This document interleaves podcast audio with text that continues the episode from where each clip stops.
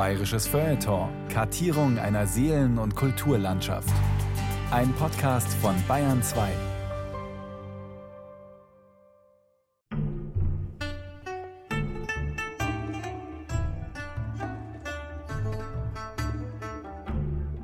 Die Bayern sind große, blendend aussehende Menschen.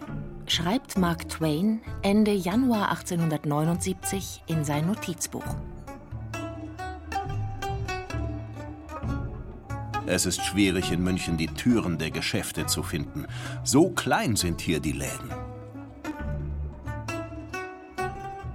Gestern gaben sie Tristan und Isolde. Ich habe sämtliche Arten von Publikum gesehen. In Theatern, Opernhäusern, Konzerthallen, bei Lesungen, Predigten und Beerdigungen. Aber keines, das in Sachen ungeteilter und würdevoller Aufmerksamkeit den Wagner-Lauschern in Bayreuth gleichkam. Unbedingte Hingabe und versteinerte Reglosigkeit vom Beginn eines Aktes bis zu seinem Ende.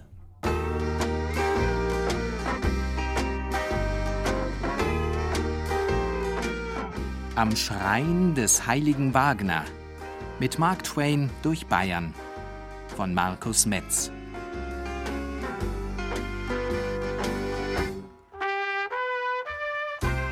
Zusammen mit seiner Familie unternimmt Mark Twain in den Jahren 1867, 1878, 79 sowie ab 1891 Reisen durch Europa.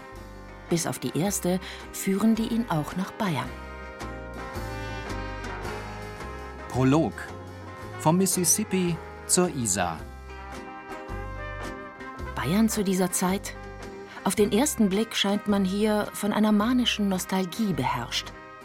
Der Fortschritt ist nicht aufzuhalten, aber man nimmt ihn höchstens einmal zur Kenntnis, wenn eine neue Eisenbahnlinie eingeweiht wird. Die politischen Krisen und das Ende der Regentschaft des Märchenkönigs Ludwig, dessen Ruhm zumindest als Bauherr traumhafter Schlösser bis in die fernsten Winkel der USA gedrungen ist, sind Symptome eines Wandels. Es folgt die sogenannte Prinzregentenzeit, die fälschlicherweise als eine von Ruhe und Harmonie dargestellt wird – die innere Unruhe des Landes, die sich hinter grandioser Landschaft, historisierender Architektur und allfälliger Brauchtumspflege verbirgt, kann dem Besucher nicht entgehen.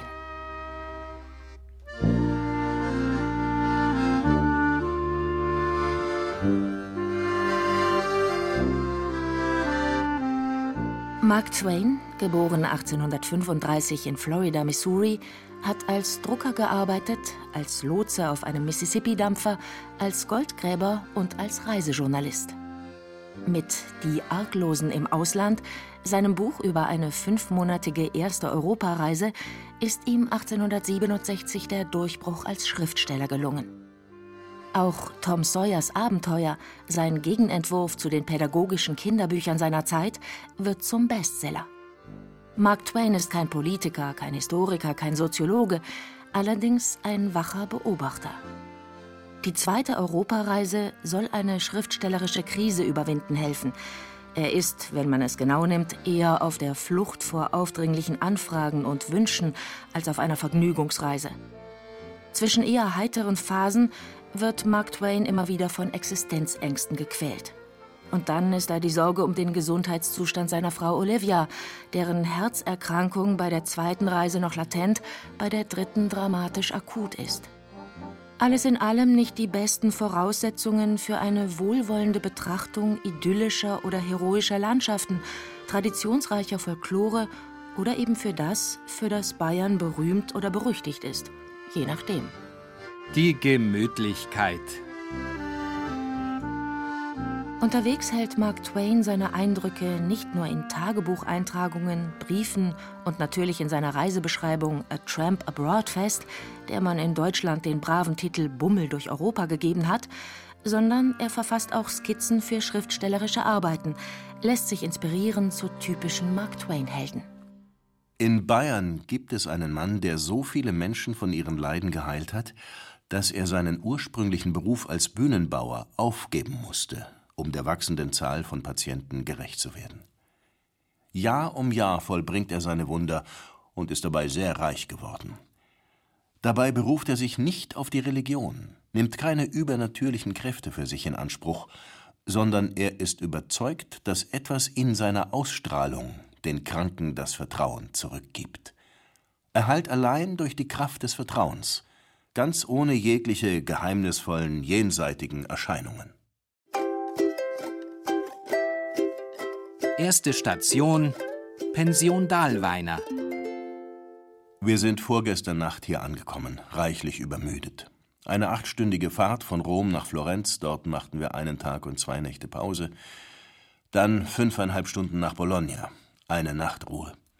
Dann ging's von Mittag bis 22.30 Uhr weiter über Trient ins österreichische Tirol, wo das in Verwirrung gesetzte Hotel unsere Nachricht nicht erhalten hatte – so dass mein Reisetrupp zu dieser elenden Stunde und in dieser Schneeregion in feuerlosen Räumen bibbern musste, während die Betten gemacht und vorgewärmt wurden.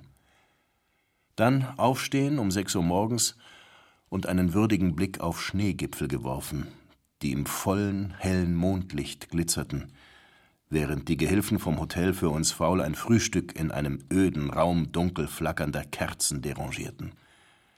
Dann eine kräftige zwölfstündige Fahrt durch die herrlichsten Schneelandschaften und schneebedeckten Wälder. Und um sieben Uhr abends fuhren wir bei Nieselregen und Nebel vor dem Domizil vor, das für uns zehn Monate zuvor reserviert worden war. Miss Dahlweiner? I am she. Grüßen miteinander. Ja, komm, komm please in. Bei so ein Greislis wäre heute, gell? Sie sind mir eine richtige Großfamilie. Many, many people. Die Ankunft der Reisegesellschaft in München, Samuel Clemens alias Mark Twain und seine Frau Olivia, genannt Livy, ihre Töchter Susie, sechs und Clara, vier Jahre alt, dazu Miss Clara Spalding, die beste Freundin Olivias, sowie das deutsche Kindermädchen Rosa, gestaltet sich zunächst einmal als veritabler Kulturschock. München schien der furchtbarste, der ödeste, der unerträglichste Ort zu sein. Und die Zimmer waren so eng, der Komfort so dürftig und die Porzellanöfen derart abschreckend, gespenstisch, düster, hässlich. Verzweifelt setzten sich Livy und Clara nieder und weinten, und ich stahl mich in ein abgeschiedenes Eckchen, um zu fluchen. Einer nach dem anderen zogen wir uns in unsere schmalen deutschen Betten zurück, und als Livy und ich unser Gespräch quer durch den Raum beendet hatten, war es eine beschlossene Sache, dass wir uns 24 Stunden ausruhen würden, dann an Schadensbeitrag zahlen, was immer verlangt werde, um anschließend geradenwegs nach Südfrankreich zu flüchten. Die Amerikaner geben München dann doch noch eine Chance. Die überstürzte Abreise bleibt aus. Im Gegenteil, ein wunderbarer Münchner Morgen überzeugt die Familie Clemens davon, dass der abendliche Missmut mehr der reisebedingten Übermüdung geschuldet war. Und nachdem man auch noch geräumigere Zimmer und Betten bekommen hat, beginnt man rasch auch die familiäre Atmosphäre der Pension Dahlweiner zu genießen. Wir halten das Allerbeste von Fräulein Dahlweiner und würden nirgends anders in München mehr wohnen wollen als unter ihren mütterlichen Fittichen. Das verschmitzte und patente Fräulein wirkt selbst wie eine literarische Figur. Und genau genommen ist sie das auch geworden, wenngleich unter dem Namen Halreiner in Helen Hunts 1872 erschienenem Buch Bits of Travel. Die amerikanische Schriftstellerin war auf einer Europareise zufällig in der Pension Dahlweiner gelandet und hatte sich mit der Wirtin angefreundet. Es war wohl ein Stück dieser Vorsehung, die man gemeinhin glücklichen Zufall nennt, durch die ich Fräulein Hahlreiner kennenlernte. Es war nur eine beiläufige Frage an eine Reisebekanntschaft, und dabei fiel dieser Name, der mir mein ganzes Leben lang im Gedächtnis bleiben wird, der Name der besten, liebenswertesten und fröhlichsten Pensionsvermieterin in ganz Deutschland. Was in Helen Hunts autobiografischer Erzählung explizit wird, nämlich dass Caroline Dahlweiner nicht nur liebenswürdig und hilfsbereit war, sondern auch über einen wachen, manchmal rebellischen Geist verfügte, sich als geduldige Zuhörerin auch in Situationen persönlicher Not und als humorvolle Dialogpartnerin erwies, das steckt bei Mark Twain in Andeutungen über die wohltuende Wirkung jener Frau auf seine Familie, die Helen Hunt so beschreibt. Sie war etwa 1,70 Meter groß und ihre Körperfülle hätte Rubens zu einem Gemälde inspiriert. Sie war 52 Jahre alt, sah aber aus, als hätte sie kaum die 40 überschritten. Sie hatte haselnussbraune Augen, ein immerwährendes Lachen auf den Lippen, eine hohe Stirn und zwei Grübchen auf der rechten Wange, und ihre nicht zu bändigenden Haare bewegten sich so rasch wie diese Grübchen. Zu festlichen Gelegenheiten ließ sie sich das Haar beim Friseur in Locken legen. Das war die einzige Schwäche, die ich je bei Fräulein Hahlreiner entdecken konnte. Eine Schwäche, die übrigens rasch verflog, denn die Lockenpracht hielt nie länger als zwei Stunden. Trotz ihrer Körperfülle bewegte sich Fräulein Hahlreiner mit einer unerwarteten Eleganz und Leichtigkeit. Aber das Wunderbarste war die Komik und zugleich Ausdrucksstärke ihres gebrochenen Englisch, der poetischste Gebrauch unserer Sprache, den ich je vernommen habe. Oh, find you not the world nice? I find so nice I could kiss the world. Always people say, this world a bad world, but the world a good world. It are mans that are bad. Das Fräulein Dahlweiner wird für die Familie Clemens zur Führerin in die Gründe und Abgründe der Münchner Gemütlichkeit.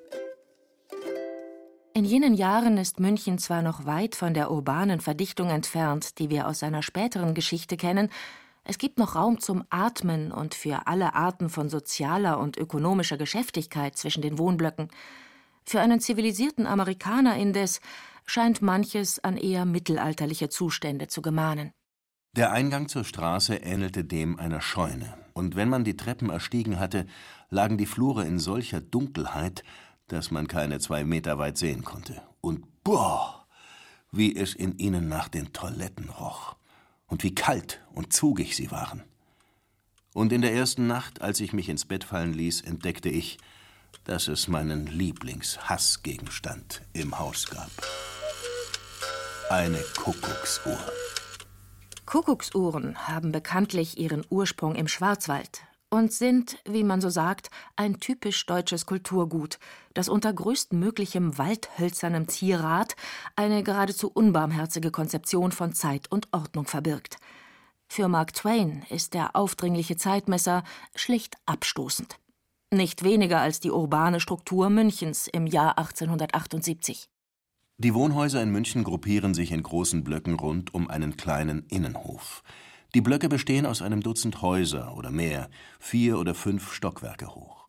Sie besitzen durchweg rückwärtige Türen, die in diesen engen, steingepflasterten Innenhof führen, in dem sich die Wasserzapfstellen befinden.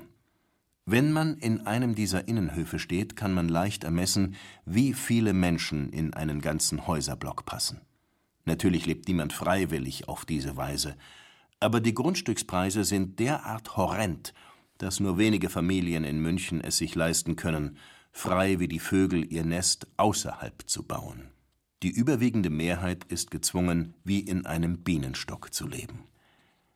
Die viereckigen Wohnblöcke, in der Form wie Kochherde und einer wie der andere, stehen einander in endloser Perspektive gegenüber ohne Unterbrechung oder Freiraum, der die melancholische Monotonie des Anblicks mildern würde. Auf geht's! Come quick on! Geh mal einkaufen, auf den Markt! Unter der Altmünchner Mütterlichkeit des Fräulein Dahlweiner blüht die Familie förmlich auf, und wenigstens ein paar der drängenden Sorgen treten in den Hintergrund.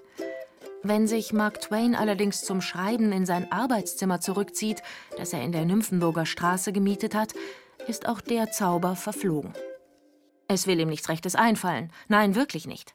Vielleicht, weil Frau Karz, die Vermieterin seiner Schreibstube, in vielem das Gegenbild zum Fräulein Dahlweiner ist. Die freundliche alte deutsche Frau kommt herein und macht Feuer und plaudert bewundernd über das Wetter, wie garstig es auch immer sein mag weil der Schöpfer es gemacht hat. Mein Durcheinander vom Vortag ist vollständig weggeräumt und alles in überpenibler Ordnung. Gelegentlich bringt mich die Frau zum Sieden, gelegentlich lässt sie mich gefrieren. Aber in jedem Fall meint sie es gut. Die Wege zwischen diesen zwei Welten, zwischen diesen zwei Frauen, die wie die konträren Seelen in der Brust der Bavaria erscheinen mögen, treiben Mark Twain auf der Suche nach Inspiration um. Ehefrau Olivia und ihre Freundin Clara üben derweil in privatem Unterricht nicht nur die deutsche Sprache, sondern auch ihre Malkünste. Zudem erkunden sie Kultur und Brauchtum ihrer zeitweiligen Heimatstadt.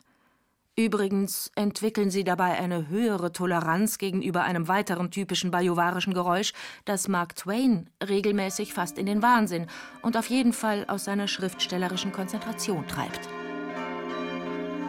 Kirchenglocken.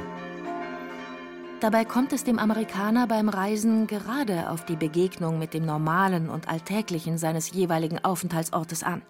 Und obwohl er sich durchaus von kulturellen Attraktionen begeistern lässt, der Bummel durch Europa und der Aufenthalt in Bayern, das ist keine Kunstreise in der europäischen Tradition und schon gar keine Reise zu den Künstlern, von denen in diesen Jahren doch einige zu finden wären. Einer, mit dem sich eine Begegnung gewiss gelohnt hätte und der damals sozusagen gleich um die Ecke der Pension Dahlweiner ein Atelier gemietet hat, ist Wilhelm Busch. Die beiden müssen damals wohl ein paar Mal aneinander vorübergegangen sein, vermutlich ein jeder in Gedanken an seine aktuellen Werke vertieft. Bei Wilhelm Busch ist es die Geschichte von Fips dem Affen, die unter anderem ein Loblied auf animalische Geselligkeit enthält. Kröten fallen auf den Rücken, ängstlich wird das Bein bewegt, und der Strauß muss heftig drücken, bis das große Ei gelegt. Krokodile weinen Tränen, Geier sehen kreischend zu. Sehr gemein sind die Hyänen. Schäbig ist der Marabu. Nur die Affen voller Schnacken haben Vor- und Hinterhand. Emsig mümmeln ihre Backen, gerne hockt man beieinander. Ob Mark Twain dieses Gedicht gefallen würde? Mit der deutschen Sprache jedenfalls hat er gewisse Probleme. Ganz bestimmt gibt es keine andere Sprache, die so ungeordnet und unsystematisch, so glitschig und unfassbar ist. Man treibt völlig hilflos in ihr umher, hierhin und dahin. Und wenn man schließlich glaubt, man hätte eine Regel erwischt, die festen Boden böte, auf dem man inmitten der allgemeinen Unruhe und Raserei der zehn Wortarten ausruhen könnte, blättert man um und liest Der Schüler beachte sorgfältig folgende Ausnahmen. Und wie kann Mark Twain deutschen Humor beurteilen, ist ihm doch die Wirkung des eigenen ungreifbar genug. Kurz vor seiner Reise nach Europa nämlich hielt Mark Twain bei einem Galadinner der einflussreichen Zeitschrift The Atlantic, in der er regelmäßig publiziert, eine von Wortspielen und ironischen Verweisen strotzende Rede, über die die illustren Gäste freilich partout nicht lachen wollten. Man fühlte sich einfach nur beleidigt und vielleicht nicht gar so grundlos, wie der Autor glauben will – Mark Twains Humor zielt von unten nach oben, sein Sarkasmus richtet sich gegen Autoritäten, Konventionen und Dogmen. Nach Europa ist der Autor denn auch mit der Hoffnung gekommen, den Skandal hinter sich zu lassen, wieder arglos werden zu können, wie es der Titel seines ersten Reisebuchs andeutet, Die Arglosen im Ausland. Da kann man über die komischen Menschen im alten Europa und die lustigen Versuche der Familie Clemens mit ihnen zurechtzukommen lachen, anstatt über die eigene bürgerliche Oberschicht. Doch wahre Arglosigkeit ist eine Tugend, die selbst ein Genie wie Mark Twain überfordern mag. Ah, was für ein tiefes, angenehmes, unaussprechliches Gefühl, aus allem raus zu sein. Ich glaube, ich erlebe einen Vorgeschmack auf einige der Vorteile des Todseins, etwas von seinen Freuden. Ich lese keine einzige Zeitung oder mache mir Gedanken deswegen. Ich bin aus allem raus.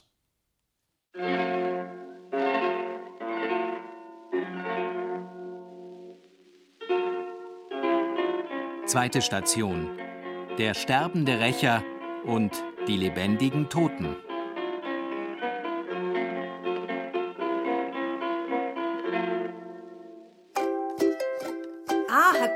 Zeig's einer fei warm an, wenn in Stadt gänger. Cold is heit, very cold. Have a nice day. Gleich in den ersten Tagen des neuen Jahres 1879 macht Samuel Clemens in der bayerischen Hauptstadt eine Erfahrung, die sich vier Jahre später in seinem Erinnerungs- und Reisebuch Leben auf dem Mississippi niederschlägt. Gegen Ende des letzten Jahres verbrachte ich ein paar Monate in München, Bayern. Eines Tages besichtigte ich während eines Bummels durch die Stadt eine der beiden staatlichen Einrichtungen, wo Leichen zur Beobachtung aufbewahrt werden, bis ein Arzt entscheidet, dass sie wirklich tot sind und nicht nur etwa scheintot. Das war ein schauriger Ort, dieser große Saal. In drei langen Reihen auf leicht abfallende Bretter gebahrt, waren 36 Leichen von Erwachsenen zu sehen, auf dem Rücken liegend, alle mit wächsernen weißen Gesichtern und alle in Leichentücher gehüllt. An den Seitenwänden zogen sich erkerähnliche tiefe Alkoven wie Fensternischen hin, und in jedem davon lagen mehrere marmorgesichtige Kinder, bis auf Gesicht und die gefalteten Hände begraben unter Sträußen frischer Blumen. Jede dieser 50 regungslosen Gestalten ob klein oder groß, hatte um einen Finger einen Ring. Und von jedem dieser Ringe führte ein Draht hoch zur Decke, von dort zu einer Klingel in die Wärterloge, wo Tag und Nacht ein Wachmann bereit war, um jedem aus dieser bleichen Gemeinschaft sofort zu Hilfe zu eilen, der, von den Toten erwachend, sich rühren sollte. Denn selbst die kleinste Bewegung überträgt sich auf den Draht und setzt die fürchterliche Klingel in Gang. Ich stellte mir vor, wie ich Mutterseelen allein dort als Totenwache in tiefer, sich endlos dahinschleppender Nacht, wenn es draußen stürmt und heult, einnicken und dann durch den plötzlichen Lärm jenes furchtbaren Signals wachgerissen von Kopf bis Fuß wie Gelee schlottern würde. Ich wollte nun genauer wissen, was es mit dieser Einrichtung auf sich hätte und fragte nach, was etwa in dem Fall geschehe, wenn der Wachmann stürbe und ob die wiedererwachten Toten kommen würden, um ihm in seinem letzten Augenblick beizustehen. Doch man wies mich wegen meiner so frivolen wie unnützen Neugier an einem so würdevollen, ja heiligen Ort streng zurecht, und ich schlich beschämt von dannen. Am nächsten Morgen erzählte ich der Witwe von meinem Abenteuer. Kommen Sie, erklärte sie, ich habe einen Mieter, der einst einer der Wachmänner war. Der kann Ihnen alles erzählen, was Sie wissen wollen. Sie führte mich ins Zimmer eines Mannes. Er war noch am Leben, aber er sah nicht so aus. Die düstere Geschichte von dem einsamen Rächer, den Mark Twain in München antrifft und der ihm sein grausiges Schicksal mitteilt, trägt den Titel Das Geständnis eines Sterbenden. Eine solche Leichenhalle mit Überwachung hat es in München damals tatsächlich gegeben. Sie war nicht zuletzt eine Maßnahme gegen die seinerzeit verbreitete Angst vor dem lebendig begraben werden. Eine Angst, der wir im Übrigen ja auch eine der schaurigsten Erzählungen von Edgar Allan Poe verdanken. Genau genommen handelt es sich wohl um das 1819 am südlichen Friedhof in der Thalkirchner Straße errichtete Gebäude, das als erste Leichenhalle mit Überwachung in Süddeutschland gilt. Eine Mischung aus Tod, Verwaltungszwang und technischer Raffinesse, die auf einen Besucher aus den Vereinigten Staaten durchaus eine morbide Faszination ausüben kann. Immerhin bleibt es bemerkenswert, dass Mark Twain seine Schauergeschichte an die Erinnerung an seine Zeit in München gebunden hat. Vielleicht hat es ja auch wirklich Begegnungen mit sonderbaren Menschen in der Pension Dahlweiner gegeben. Auf jeden Fall helfen die Reiseeindrücke dem Autor, seine Schreibkrise schließlich zu überwinden. Es fällt ihm wieder etwas ein. Wenn auch bizarre Geschichten, in denen sich erfundene Figuren und reale Schauplätze begegnen.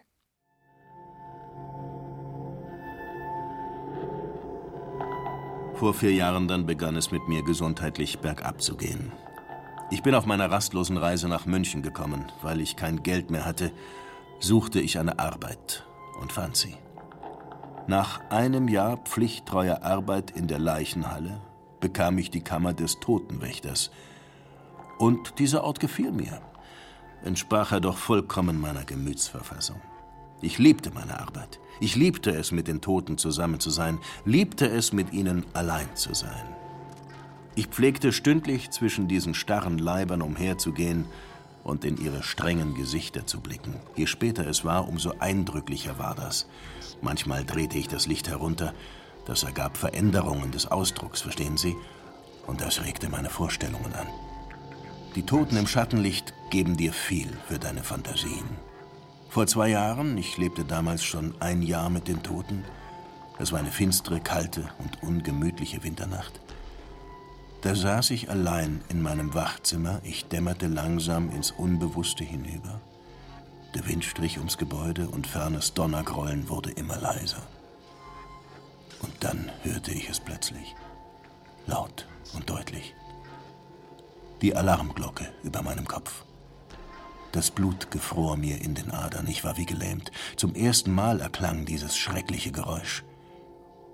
Ich nahm allen meinen Mut zusammen und lief in die Leichenhalle. Und da saß eine Gestalt im Leichentuch und bewegte sacht den Kopf hin und her. Ein grausiges Schauspiel.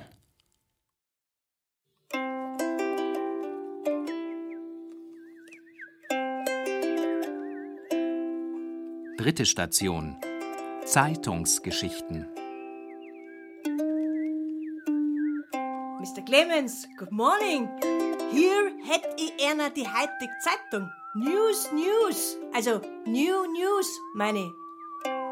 Trotz der anfänglichen Missstimmung bleiben Samuel Clemens und seine Familie insgesamt dreieinhalb Monate in München. In seinem Arbeitszimmer in der Nymphenburger Straße bringt er einen Großteil seines nächsten Reisebuches zu Papier. Dabei lässt er es in der angenehmen Atmosphäre der Pension Dahlweiner gerne gemütlich angehen. Morgens liege ich lange im Bett, bis ich hinausgeschaufelt werde. Nach dem Frühstück lagere ich in Hausschlappen bequem mit einer Pfeife auf dem Sofa und buchstabiere mich durch die siebeneinhalb Zeilen neuester Nachrichten in der Münchner Zeitung. Danach versuche ich, aus amerikanischen Blättern, die 14 Tage alt sind, herauszufinden, was in dieser Zeit in Europa wirklich vor sich gegangen ist. Wenn man einen Münchner Bürger fragt, welches die beste Münchner Tageszeitung sei, wird er einem unweigerlich antworten, dass es nur eine einzige gute Münchner Tageszeitung gäbe und dass sie in Augsburg erscheine. Das ist ungefähr so, als würde man sagen, die beste New Yorker Zeitung erscheine irgendwo draußen in New Jersey. In seiner Kritik an der Münchner Presse ist Mr. Clemens erstaunlich genau. Mit analytischem Scharfsinn kommt er von quantitativen Defiziten auf inhaltliche Besonderheiten. Eine Spalte einer durchschnittlichen amerikanischen Zeitung umfasst zwischen 1800 und 2500 Wörtern. Der gesamte Lesestoff beträgt zwischen 25.000 und 50.000 Wörter. Der Lesestoff meiner Ausgabe der Münchner Zeitung dagegen umfasst ganze 1654 Wörter. Ich habe genau gezählt. Das entspricht knapp einer einzigen Spalte unserer Zeitungen. Die dickste Zeitung der Welt, die London Times, bietet einen Textumfang von 100.000 Wörtern. Bedenkt man, dass der tägliche Münchner Anzeiger acht Seiten Umfang hat, so bedeutet dies, dass eine einzige Ausgabe der London Times in München Lesestoff für zweieinhalb Monate liefern würde. Dabei hat der Münchner Tagesanzeiger ein Format, das irgendwo zwischen einer Schiefertafel für Erstklässler und einem Damentaschentuch liegt. Ein Viertel der ersten Seite nimmt der Titel ein, was der ganzen Sache eine ziemliche Kopflastigkeit verleiht. Dann kommen zwei Seiten mit Nachrichten, der Rest der Zeitung besteht aus Anzeigen. Der ganze Lesestoff ist in 205 engen Zeilen in Pika-Schrift untergebracht, unterbrochen von acht Pika-Überschriften. Die Zusammenstellung des Inhalts sieht so aus. Zuerst wird unter einer entsprechenden Überschrift, die Aufmerksamkeit und Respekt erheischt, eine kurze Erbauungspredigt geboten zum Thema wir sind nur Pilger auf Erden, die das Himmelreich erwarten. Dann folgen ein paar Nachrichten, die offensichtlich mit der Schere aus der Augsburger Zeitung vom Vortag ausgeschnitten wurden. Eine davon behandelt den Ärger zwischen dem russischen Zaren und seinem ältesten Sohn, die andere berichtet von der abscheulichen Behandlung eines Bauernkindes durch seine Eltern. Diese furchtbare Geschichte nimmt ein Fünftel des gesamten Inhalts des Münchner Anzeigers ein. Um seinen Lesern eine Vorstellung davon zu geben, übersetzt Mark Twain die Geschichte Wort für Wort. Oberkreuzberg, 21. Januar. Die Donauzeitung berichtet ausführlich über ein Verbrechen, was wir hier in verkürzter Form wiedergeben. In Ramet nach, einem Ort nahe Eppenschlag, lebte ein junges Ehepaar mit zwei Kindern, von denen eines, ein Junge im Alter von fünf Jahren, drei Jahre vor der Trauung auf die Welt gekommen war. Aus diesem Grund und auch weil ein Verwandter in Iggensbach dem Knaben eine Erbschaft von 400 Mark hinterlassen hatte, wollte ihn der herzlose Vater aus dem Weg räumen. Daher entschlossen sich diese widernatürlichen Eltern, ihn auf die erdenklich grausamste Weise zu opfern. Sie verurteilten ihn zum Tode durch langsames Verhungern, während sie ihn zur gleichen Zeit auf furchtbare Weise malträtierten, was die anderen Dorfbewohner erst erkennen wollten, als es bereits zu spät war. Der Junge war in einem finsteren Loch eingesperrt, und er schrie, wenn jemand vorbeikam, und flehte sie um ein Stück Brot an. Sein langes Martyrium führte schließlich zu seinem Tod, der am 3. Januar eintrat. Dieser plötzliche Tod des Kindes schien dann doch verdächtig, umso mehr als der Knabe rasch neu eingekleidet auf die Bahre gelegt wurde. Der Leichenbeschauer erstattete daher Bericht, und am 6. Januar wurde eine Untersuchung durchgeführt. Welch ein erbarmungswürdiges Schauspiel enthüllte sich da. Der Leichnam des Jungen war nur noch Haut und Knochen. Magen und Darm waren vollkommen leer. Das Fleisch auf seinen Rippen nicht dicker als die Klinge eines Messers und kein Tropfen Blut war mehr im Körper des armen Opfers, das über und über mit Wunden, Narben und Brüchen übersät war. Auf seiner ganzen Haut war kein heiles Stück mehr zu sehen, das größer als eine Münze war. Sogar die Fußsohlen waren eine einzige Wunde. Die grausamen Eltern beteuerten, dass ihr Sohn sich so schändlich verhalten habe, dass sie zu drakonischen Strafen hätten greifen müssen und dass er schließlich über eine Bank gestürzt sei und sich das Genick gebrochen habe. Trotz dieser Ausflüchte wurden die Eltern zwei Wochen nach der Untersuchung verhaftet und ins Gefängnis von Deggendorf verbracht. Ja, schon zwei Wochen nach der Untersuchung wurden sie verhaftet. Dieses zügige Einschreiten der Polizei erinnert mich mehr an meine eigene Heimat, als es der deutsche Journalismus tut. Ich glaube, eine Münchner Zeitung ist nichts, worüber man ein gutes Wort verlieren kann. Aber auf der anderen Seite richtet sie auch keinen Schaden an.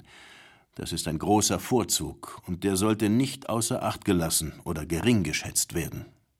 Die weitere Entwicklung des Journalismus auf beiden Kontinenten würde Mark Twains Münchner Erfahrungen mit dem Pressewesen in ungeahnte Dimensionen erweitern. Wer weiß, was den Autor berühmter kindlicher Befreiungsgeschichten wie Tom Sawyers Abenteuer mehr entsetzt: das Schicksal des armen Bauernjungen, das Niveau öffentlicher Berichterstattung oder die Trägheit von Öffentlichkeit und Polizei. Und wie ist es möglich, dass auf der einen Seite ein Fünftel einer Münchner Zeitung mit der Geschichte eines Kindes gefüllt wird, das gleichsam unter den Augen der Nachbarn zu Tode gepeinigt wird, und auf der anderen Seite ist das Leben bis ins kleinste Detail geregelt, wie Twain einem Anschlag im Hause der Witwe Karz entnimmt? Die Verwaltung verlangt, dass die Gänge und Treppen in allen Häusern täglich sauber gereinigt werden. Die Wäsche darf zum Trocknen nicht draußen aufgehängt werden oder drinnen, ich habe vergessen, was es war. Es ist verboten, Asche oder andere verstopfende Substanzen in Wasserabflüsse zu entleeren. Kein Kasten, Fass oder sonstiges Hindernis darf den Bürgersteig versperren. Öfen und Feuerstellen müssen auf ihre Sicherheit kontrolliert werden und Hausbesitzer haben die monatlichen oder häufigeren Besuche der Feuerinspektoren zu unterstützen. Haustüren müssen um 10 Uhr abends abgesperrt werden und dürfen nicht vor 5 Uhr morgens im Sommer und 6 Uhr morgens im Winter geöffnet werden. Die Fenster müssen Läden haben und diese Läden müssen abends festgemacht werden. Der Einwurf von Reklame und Flugblättern an den Türen ist verboten. Musizieren, lautstarke Vergnügungen und geräuschvolle Gesellschaften sind nach 10 Uhr abends verboten. Bellende Hunde zu jeder Zeit. Die bayerische Gemütlichkeit, die die Familie Clemens durchaus zu genießen gelernt hat, weist eben sehr unterschiedliche Facetten auf. Und Mark Twain gehört nicht zu der Sorte Autoren, die ihre Eindrücke auf Teufel komm raus glätten. Das Bild, das Samuel Clemens alias Mark Twain von Bayern erhält, beginnt sich indes zu verdichten. Es besteht aus drei Segmenten, die vorläufig nicht recht zueinander passen wollen. Da ist auf der einen Seite ein regelrechtes Entsetzen über die archaischen, unzivilisierten, antimodernen Züge, die das Land aufweist, da ist auf der anderen Seite die Erfahrung von glücklichen und menschlichen Aspekten von Zuwendung und Verständnis, die sich in der Person von Fräulein Dahlweiner und ihren Erzählungen verkörpern, und es ist zum Dritten die Begegnung mit einer Kultur, die zugleich faszinierend morbid und hoffnungslos elitär und antidemokratisch scheint. Goodbye miteinander und eine angenehme Reise wünsche ich einer. I will be thanks to see you again.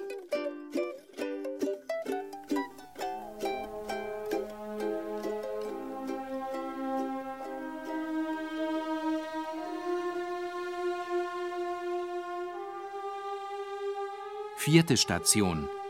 Am Schrein des heiligen Wagner.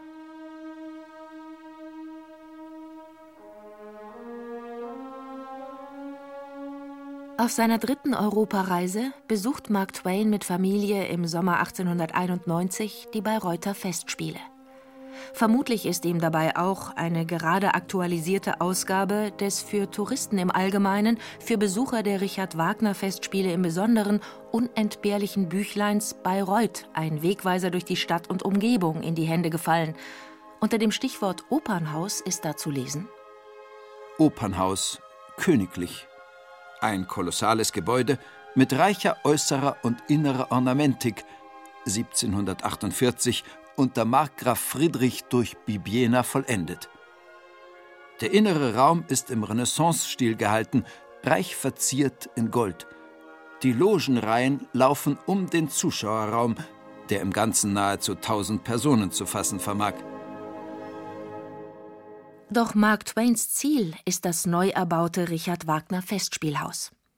Als er sich am nächsten Nachmittag auf den Weg zum grünen Hügel macht, hat die Familie Clemens schon ernüchternde Erfahrungen mit der örtlichen Gastronomie hinter sich.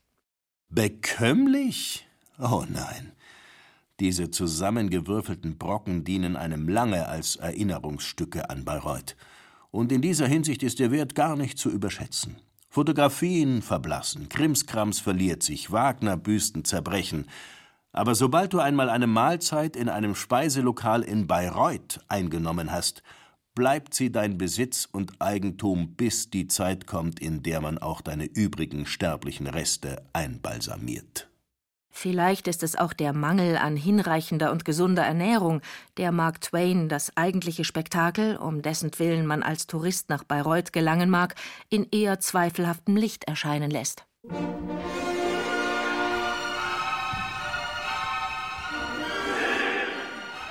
Für die Hauptrollen haben sie zwei Besetzungen an Sängern auf Lager. Und eine davon besteht aus den berühmtesten Künstlern der Welt, allen voran Materna und Alvari. Ich vermute, eine doppelte Besetzung ist unverzichtbar. Ohne Zweifel würde eine einzige Besetzung innerhalb einer Woche an Erschöpfung sterben. Denn alle Aufführungen dauern von 4 Uhr am Nachmittag bis 10 Uhr am Abend. Fast die gesamte Arbeit fällt auf das halbe Dutzend Hauptsänger. Und sie sind anscheinend angehalten, für das Geld so viel Krach zu erzeugen, wie sie nur können. Wann immer sie ein zartes, sensibles, geheimnisumwehtes Gefühl in sich tragen, sind sie angehalten, sich weit zu öffnen und es die Öffentlichkeit wissen zu lassen.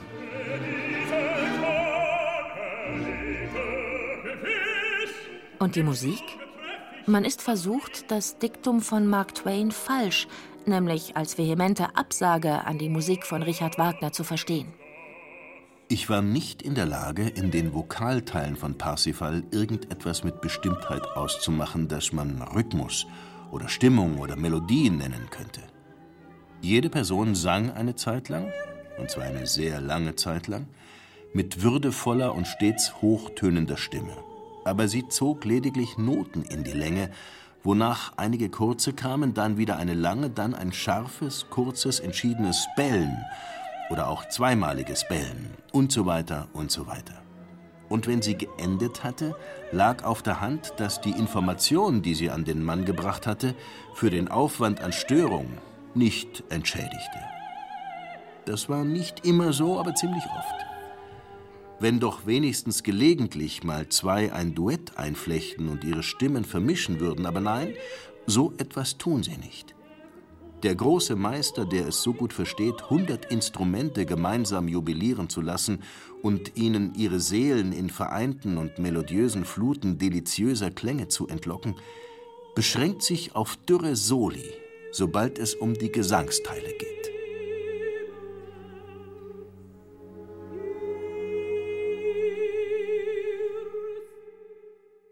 Am Ende seines Aufenthalts in Bayreuth, nach Stunden und Aberstunden Richard Wagner, ist Mark Twain dann so weit, dass er sich auf das musikalische Geschehen einlassen und es sogar genießen kann. Leider allerdings als einziger, denn der Rest des Publikums ist sich mit der Kritik darin einig, dass sich Sängerinnen und Sänger diesmal gegen den Meister versündigt und sein edles Werk verhunzt hätten. Tja, ich hätte mich an das Zeichen erinnern sollen. Das alte, sichere Anzeichen, das mich in Sachen der Kunst nie im Stich gelassen hat. Wann immer ich irgendetwas an Kunst genieße, bedeutet das, dass es minderwertig ist. Wie dem auch sei, mein niederer Instinkt bringt mir manchmal auch etwas ein. Ich war der einzige Mensch unter 3200, der etwas für sein Geld geboten bekam.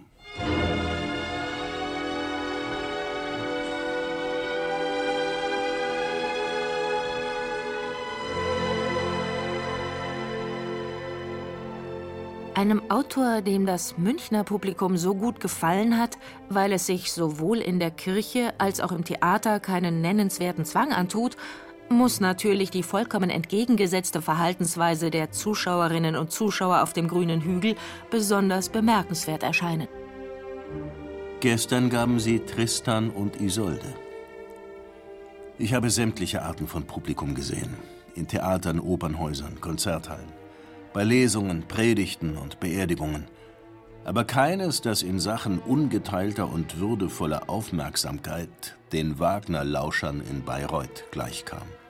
Unbedingte Hingabe und versteinerte Reglosigkeit vom Beginn eines Aktes bis zu seinem Ende.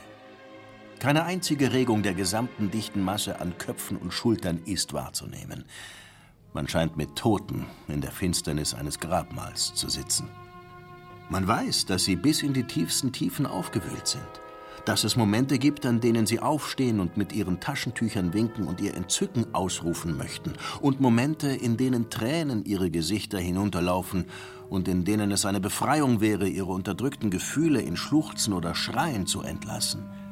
Und doch hört man nicht einen Mucks davon. Bis der Vorhang zusammenschnurrt und die abschließenden Töne langsam verklungen und erstorben sind. Dann erheben sich die Toten alle auf einmal und lassen das Gebäude vor Applaus in seinen Grundfesten erzittern. Ach ja, die Toten. Es ist schon auffällig. Mark Twains Aufzeichnungen aus Bayern, seine Berichte, Briefe, Essays und späteren Erzählungen kreisen um diese gespenstische Nähe von Tod und Leben, von Erstarrung und Befreiung. Es ist, als würde sich hier immer wieder das erlösende, offene und vitale Wesen des Fräulein Dahlweiner mit dem peniblen, erkalteten der Witwe Karz ins Gehege kommen. Als sei Bayern der Hort einer alten europäischen Morbidität und zugleich ein Raum der Befreiung und der Heilung von Krankheiten, die man sich nur in der erbarmungslosen Dynamik der neuen Welt zuziehen kann. Diese Heilung erscheint der Familie Clemens bei ihrer Reise nach Bayern schon beinahe wie ein Wunder.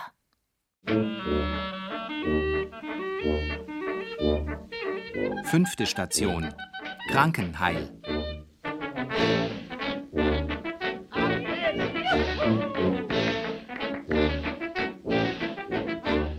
Haben sie recht, dass sie sich aus dem Kurhotel abmelden und zu mir in meine Pension kommen. Da können es eindeutig günstiger weg.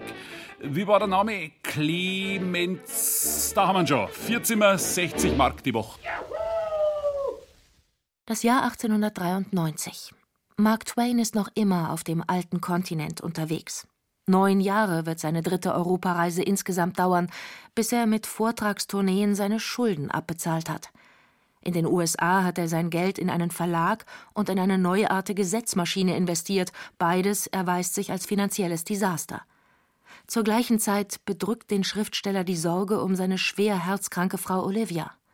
Auf den Rat eines Münchner Herzspezialisten hin verbringt das Ehepaar mit den Töchtern Clara und Jean im Juli und August 1893 sechs Wochen im Tölzer Bäderviertel Krankenheil.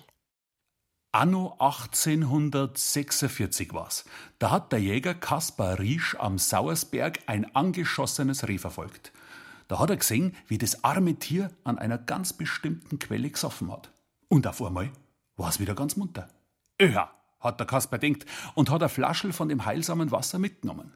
Das hat er dann einem ortsansässigen Arzt gezeigt und siehe da, der Kasper hat die stärkste Jodquelle von ganz Deutschland gefunden. Und nach und nach ist Krankenheil zum Tölzer Bäderviertel geworden.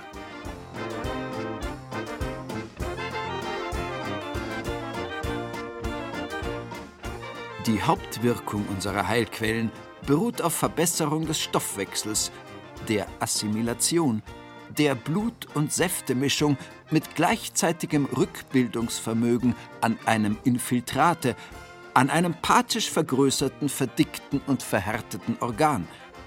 Es eignet sich Krankenheil vorzugsweise für zarte Konstitution, für Damen, für Personen, die den höheren Ständen angehören, Rekonvaleszenten von langwierigen und schleichenden Krankheiten schreibt Gustav Höfler in seinem damals unerlässlichen Führer Bad Krankenheil zu Tölz in Oberbayern aus den Jahren um 1880. Alles hat gewechselt. Nationen sind entstanden und verschwunden. Einflussreiche Geschlechter haben hier geblüht und sind ausgestorben. Burgen sind zerfallen und mit Mühe forscht man nur mehr nach der Stelle, von wo sie einst stolz in die Gauen geschaut. Nur eines ist geblieben: der ewige Gott und die großartige Schönheit unserer Alpen, unserer Hochlandseen, unserer Flüsse, die ihre smaragdgrünen Wellen gleichmäßig der Donau zutreiben, unbekümmert, ob Kelten, ob Römer, ob Kinder des 19. Jahrhunderts sich in ihnen spiegeln. Ihre hohe Schönheit ist heute noch gleich groß und gleich unvergänglich und übt in diesem Augenblicke den nämlichen, überraschenden Reiz auf den Krankenheiler Badegast aus, wie sie schon vor tausend und abermals tausend Jahren der Gegenstand reger Bewunderung fremder Stämme und längst hingegangener Geschlechter gewesen sind. Es liegt wohl nicht allein an den misslichen persönlichen Umständen, dass Mark Twain auch hier den kritischen Blick behält. Der pragmatische Humanist kann die Lebens- und Arbeitsbedingungen der Landbevölkerung nicht nur als pittoresken Hintergrund für die Erholung besser verdienender Kur- und Badegäste sehen. Gestern unternahmen wir einen langen Ausflug rund um Tölz auf den wunderschönen Landstraßen. Ich habe hier so viele Frauen über 70, gar über 80 Jahre gesehen, die auf dem Feld mähen und die Ähren binden, die Ernte mit ihren Heugabeln auf die Fuhrwerke laden mussten. Ich war dann in Österreich und dann in München, und auch da habe ich sie gesehen, die alten, grauhaarigen Frauen, die Lastkarrenberge hinaufziehen mussten und über lange Strecken Bierfässer transportierten, die ein unglaubliches Gewicht haben. Da ist es wieder, das archaische Bayern, das in sich Grausamkeit und Tod als allgegenwärtige Ikonographie zeigt, das sich einen Märchenkönig erlaubt, aber auch Elend und Ausbeutung der Schwachen. Alles ganz nah beieinander. Für den unbestechlichen Blick eines Mark Twain bleibt das Befremdliche auch dann nicht verborgen, wenn man gerade persönlich einen Glücksmoment erwischt. Denn Krankenheil, das bedeutet auch einen Wendepunkt im Leben der Familie Clemens. Mit der Gesundheit Olivias geht es nach der Kur geradezu wundersam bergauf. Und diese Entspannung trägt dazu bei, dem Schriftsteller Twain wieder zu mehr Selbstvertrauen zu verhelfen. Wie so oft verwandelt der Wechsel in der Lebensgeschichte auch den Blick auf die Außenwelt, wie Mark Twain in einem Brief an seinen Bruder berichtet. Wir sind hier seit zwei Wochen in Tölz Krankenheil und werden noch drei weitere Wochen bleiben. Wir fühlen uns freudig gestimmt, denn die höchste Autorität unter den Herzspezialisten hat soeben entschieden, dass es um Levi nicht so schrecklich ernst steht.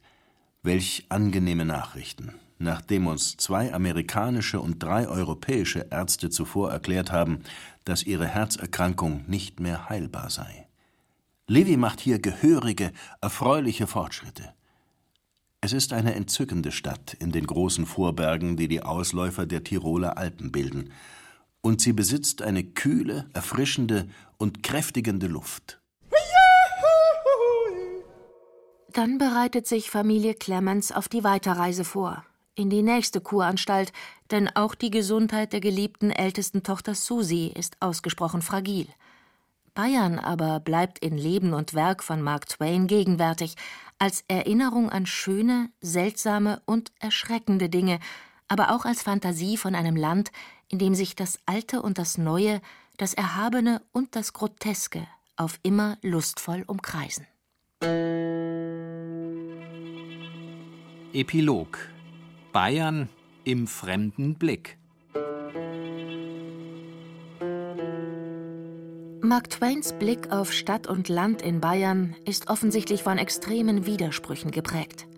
Gerade noch mokiert er sich über die Bewohner eines offensichtlich zurückgebliebenen Landes, gleich darauf ist er schon wieder begeistert von der Schönheit der Natur und der Pracht der Architekturen, um dann wieder sehr amerikanisch in Bayern das ewige Traumreich eines versunkenen, vormodernen Märchenlandes zu entdecken. Vielleicht aber ist genau dies eine Wahrheit über das Bayern des späten 19. Jahrhunderts. Ein widersprüchliches, zwischen Illusion und Wirklichkeit zerrissenes Land. Ein Land, das wie alle anderen ringsherum den Weg in die Moderne finden muss, aber eben auf eine ganz eigene Weise. Mark Twain erklärt Bayern nicht. Das ist auch nie seine Absicht. Sein Bummel durch Europa hat mehr mit dem amerikanischen Selbstverständnis und der menschenfreundlichen Ironie seiner literarischen Werke zu tun, als mit einem ethnologischen oder sozialen Reisebericht. Doch gerade die manchmal skurrilen Seitenblicke deuten auf Dinge, die sonst leicht der Verklärung der Vergangenheit zum Opfer fallen. Bayern kann auch damals durchaus unheimlich, grotesk und anachronistisch sein, seine Bewohner und Bewohnerinnen zwischen Größenwahn, Geschäftstüchtigkeit und Nostalgie taumeln, seine Kultur strahlende Kunst und dumpfen Kitsch hervorbringen, seine Landschaft von natürlicher Erhabenheit und von der Mühsal der demütigen Landbevölkerung künden. Bayern, das Land der Toten und das Land des Lebens. Nur hier kann im Übrigen wohl Mark Twains grandiose Detektivgeschichte vom gestohlenen weißen Elefanten entstehen. In der gibt es jenen Satz, der sowohl Leben und Werk von Mark Twain als auch das Lebensgefühl der Stadt München, deren Leuchten man so gern missversteht, kurz und bündig zusammenfasst. Die Luft war geschwängert mit Sarkasmen.